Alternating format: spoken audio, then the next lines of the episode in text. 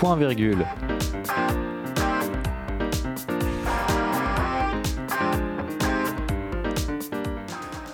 Bonjour à tous et bienvenue pour la première émission de Point Virgule, la nouvelle émission littéraire de Turfu les Éditions. Donc euh, bah, je vais vous présenter un peu euh, l'émission. On va parler littérature et euh, tout ce qui tourne autour en fait avec euh, mes invités aujourd'hui. Donc il y a Kylian, Paul Oui. et, euh, Paul. l'autre Paul. Pour cette première émission au sommaire, on va tout d'abord donc commencer par le prochain livre donc de Turfu les Éditions qui sort. Donc ça sera euh, Responsable de Emmanuel Gray. Paul nous en parlera tout à l'heure. Puis ensuite, donc, nous continuerons euh, avec une chronique euh, donc, cinéma où nous parlerons de la série Dickinson. Ensuite, nous continuerons avec Paul, donc, qui nous parlera également cinéma.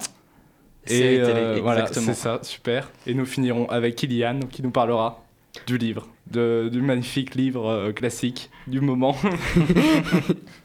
donc, euh, ben, je pense qu'on peut tout de suite commencer avec euh, Paul, qui, donc, qui va nous parler donc, de Responsable d'Emmanuel Gray, à venir euh, donc, bientôt chez Turfu Éditions, c'est ça? Oui, tout à fait. Donc, bonjour à tous. Tout d'abord, responsable, qu'est-ce que c'est? Donc, c'est un recueil de nouvelles portant sur le thème de la responsabilité de l'homme dans le monde. Ce recueil nous a été envoyé par Emmanuel Glé, qui est né à Rennes en 1990. D'abord enseignant en histoire-géographie, puis travailleur précaire de l'écriture et de l'agriculture. Son premier roman sort en 2011, Des cons et consorts, dans sa ville natale. Il a donc signé avec Turfu les éditions un mini-recueil de nouvelles aux questions variées. Son nouveau roman sortira début, de- début 2020 en librairie. Le recueil de nouvelles responsables nous parle alors de la responsabilité de l'homme dans certaines de ses actions et des regrets qui peuvent ensuite en découler. Regrets qui ne surviennent que lorsqu'il est trop tard. La disparition des animaux et des insectes, l'activité humaine, des gestes que nous regrettons mettant parfois la vie des autres en danger, ou des gestes que nous faisons sans que cela nous ressemble et qui peuvent parfois nous faire mal voir auprès des autres. Ce sont tant de thèmes qui sont abordés dans ces nouvelles. Responsable, c'est d'abord un recueil qui nous fait avoir une vision réelle de notre vie pour peut-être espérer y remédier un jour. Ce recueil sortira très prochainement sur notre site. Bah, merci beaucoup, Paul. On a hâte de le lire. hein. On, on mettra des messages sur les réseaux sociaux pour donc, vous dire quand il sera disponible. Et euh, donc voilà, on va tout de suite continuer donc, euh, sur euh, ma chronique cinéma. Je vais vous partager mon coup de cœur en quelque sorte. La série Dickinson, qui est sortie donc, bah, il y a quelques semaines sur la nouvelle plateforme Apple TV+. C'est une série produite donc, par Alena Smith avec dans le rôle principal Hailey Steinfeld dans le rôle d'Emily Dickinson. C'est une série assez courte, hein, 10 épisodes, qui vont raconter la vie de la poétesse américaine Emily Dickinson, donc, qui est née à Amherst, dans le Massachusetts, en 1830. Si j'ai choisi cette série, en fait, parce que j'a- j'aime vraiment donc, le personnage d'Emily Dickinson. Elle est vraiment peu connue en France, car euh, enfin c'est c'est surtout une euh, poétesse américaine. Elle a été très peu importée chez nous, en fait. Alors que pourtant, elle a écrit donc, plusieurs milliers de poèmes, dont d'ailleurs euh, les deux tiers n'ont été publiés qu'à sa mort. Car ce qu'il faut savoir, c'est qu'elle était surtout connue post-mortem en fait. Et ce qui est super avec sa poésie, c'est qu'elle est vraiment peu conventionnelle. Ils ont souvent pas de titre, et euh, dans sa ponctuation, en fait, elle va majoritairement utiliser des tirets. Ce qui fait que ça va donner des, petits vers, euh, enfin super sympa à lire, c'est top. Et donc oui, malheureusement, comme je disais, sa carrière, elle a décollé post-mortem. Car déjà, tout simplement, en fait, elle vivait dans une famille ultra puritaine. Ça veut dire les, les femmes n'ont pas le droit d'écrire, la seule lecture c'est la Bible, enfin voilà quoi. Super, on s'amuse. Et la série, c'est une, c'est une hebdomadaire ou tout est sorti d'un coup euh, Alors en fait, euh, tout est sorti d'un coup, parce que euh, le, le but de cette plateforme, c'est justement euh, sortir euh, de façon euh, hebdomadaire.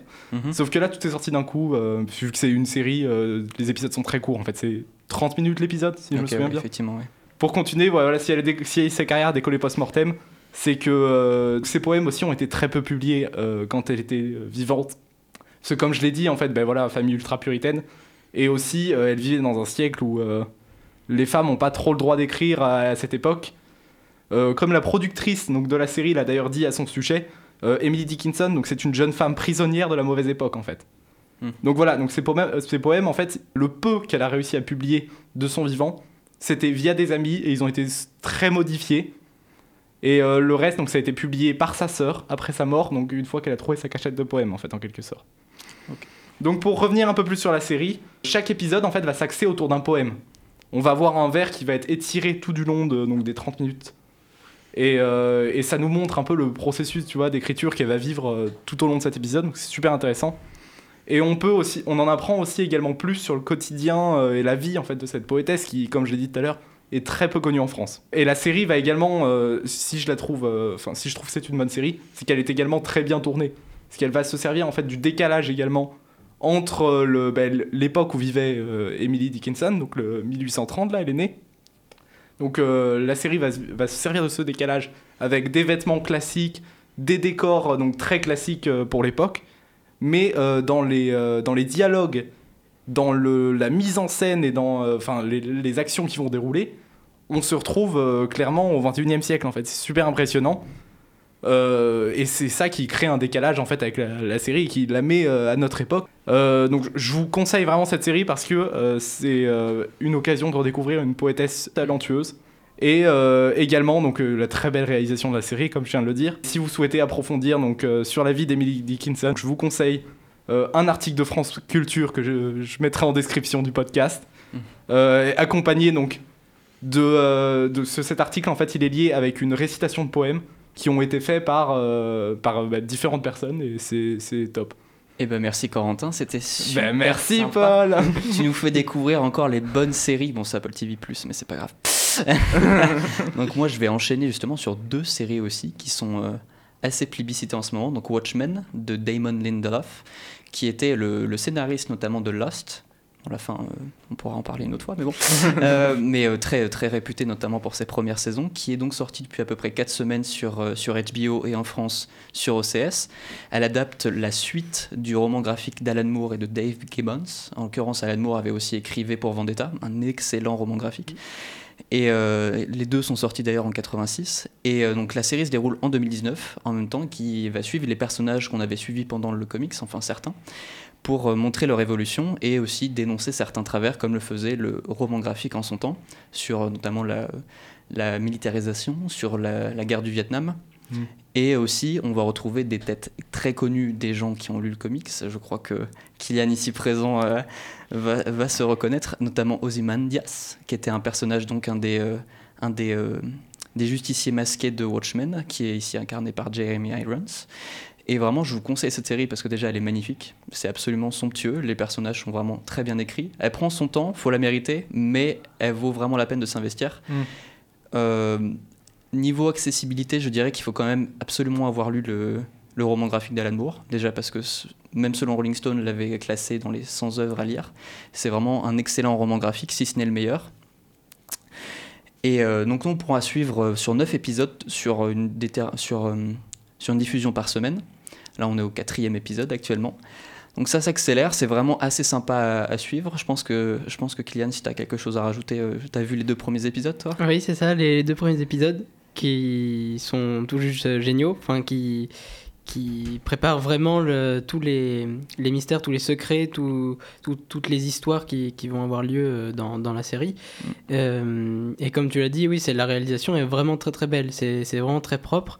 Euh, et notamment, on peut dire aussi que euh, au niveau de, t'as dit qu'il fallait euh, lire le livre, enfin que c'était bien de lire le livre avant. Mhm.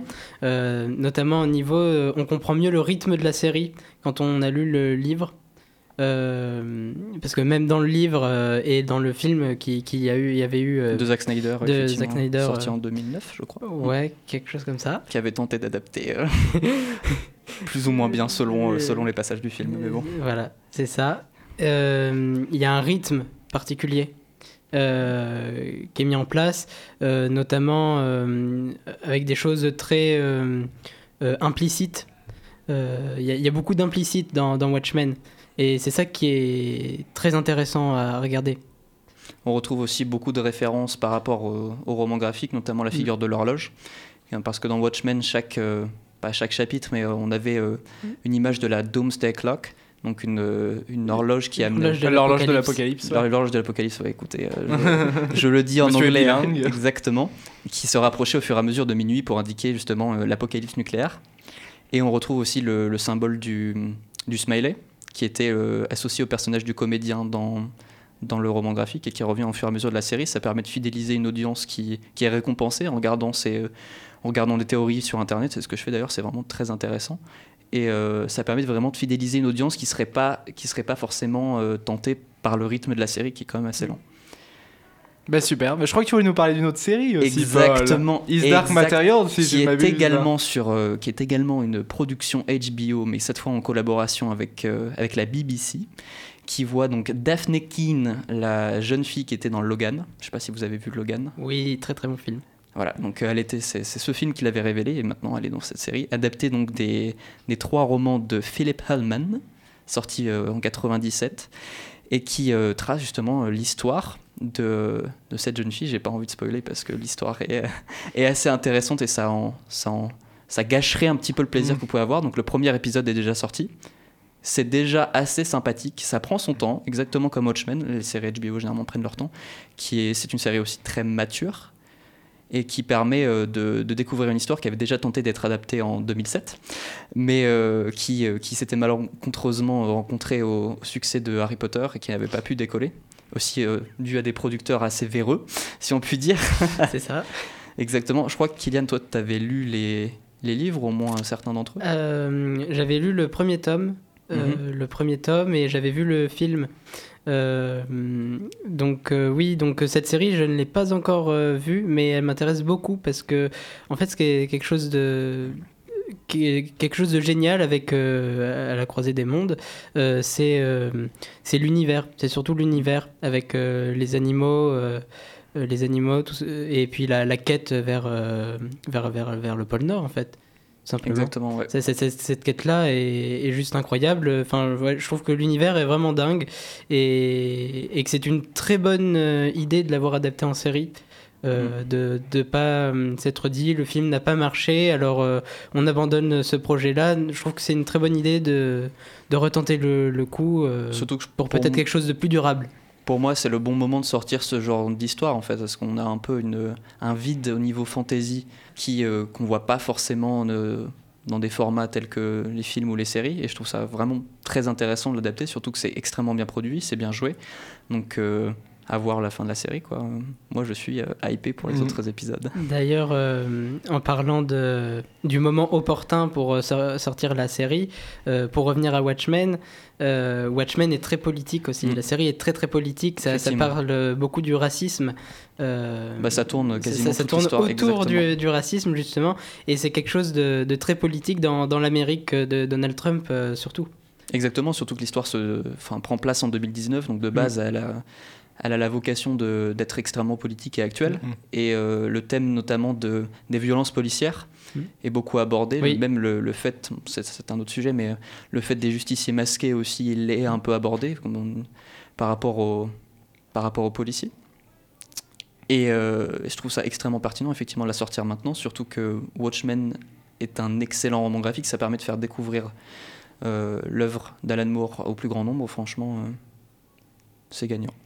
Ben merci euh, bien à vous deux. Moi en tout cas ce que je sais c'est que j'ai pas commencé à regarder une- aucune de ces deux séries. Mais J'ai vraiment envie. Ah ouais non mais c'est coup dur pour moi. Mais euh, enfin voilà je, je vais regarder ces séries. En tout cas ce que je sais c'est que la bande originale de Is Dark Material est exceptionnelle. Celle de Watchmen aussi. Ah j'ai pas j'ai pas écouté l'autre. Je vais voilà. Vraiment excellente. Mais en tout cas merci à vous deux. Ben euh, on va continuer avec la dernière chronique de cette émission.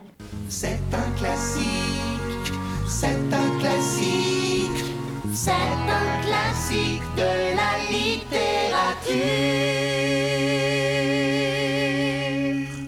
Oui, alors aujourd'hui je vais vous parler d'un roman policier qui s'intitule Quand sort la recluse. Il a été écrit par Fred Vargas et a été publié en 2017. Fred Vargas est une autrice reconnue dans le monde de l'édition de polar noir et notamment avec son personnage le commissaire Adamsberg. Jean-Baptiste Adamsberg apparaît pour la toute première fois en 1991 dans sa première enquête L'homme au cercle bleu. Depuis, il existe euh, dans près de 9 romans policiers, tous plus intéressants les uns que les autres, et également dans, une, euh, dans des nouvelles qu'elle a écrites, indépendamment de la série. Dans ces enquêtes se mêle bien souvent euh, l'histoire, avec un grand H bien sûr, euh, l'archéologie parfois, parce que Fred Vargas est spécialiste en archéozoologie, et bien souvent euh, ça traite souvent de la frontière tumultueuse entre le bien et le mal. Qu'est-ce qui est bien, qu'est-ce qui est mal, et, souvent cette, frontière est, est limite. Dans Quand sort la recluse, qui est son dernier roman paru, euh, le commissaire Adamsberg se penche à un cas de mort par morsure d'une araignée qui à la base est inoffensive. c'est la recluse, ou son nom scienti- scientifique, c'est Loxosceles rufescens. À la base, donc, tout semble ne pas être une affaire policière, mais pourtant, pourtant, cela va la mener aux confins de la noirceur humaine, où le mot recluse a plusieurs sens. Je conseille donc tout particulièrement ce livre, et par la même occasion les autres, car c'est avant tout une réflexion sur le bien et le mal. Ce livre est également un livre de personnages qui sont au centre du récit. Nous suivons les pensées du commissaire qui préfère voir dans les brumes, avec sa logique si particulière, mais qui fait tout son charme. Et il y a aussi tous les autres membres de la euh, brigade qu'il dirige, qui ont tous une particularité. Euh, on peut voir Danglars, euh, qui est euh, l'assistant du, du commissaire, qui a un savoir infini, euh, Retencourt et sa masse corporelle pouvant être transformée en tout ce qu'elle veut, ou encore euh, Mercadet, euh, le lieutenant souffrant d'hypersomnie. Euh, en tout cas, je vous laisse bien entendu découvrir tous euh, ces personnages et bien d'autres euh, de votre côté.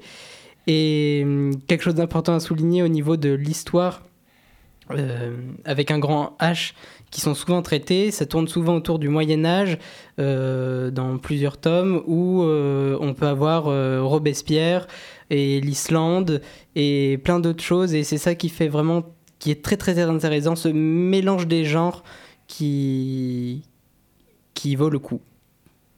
Merci beaucoup, Kylian. Ben, merci à tous et on arrive à la fin de cette émission. Merci à vous d'être venus. Merci à toi pour avoir animé Voilà, extraordinairement non, euh, bien. su- Super.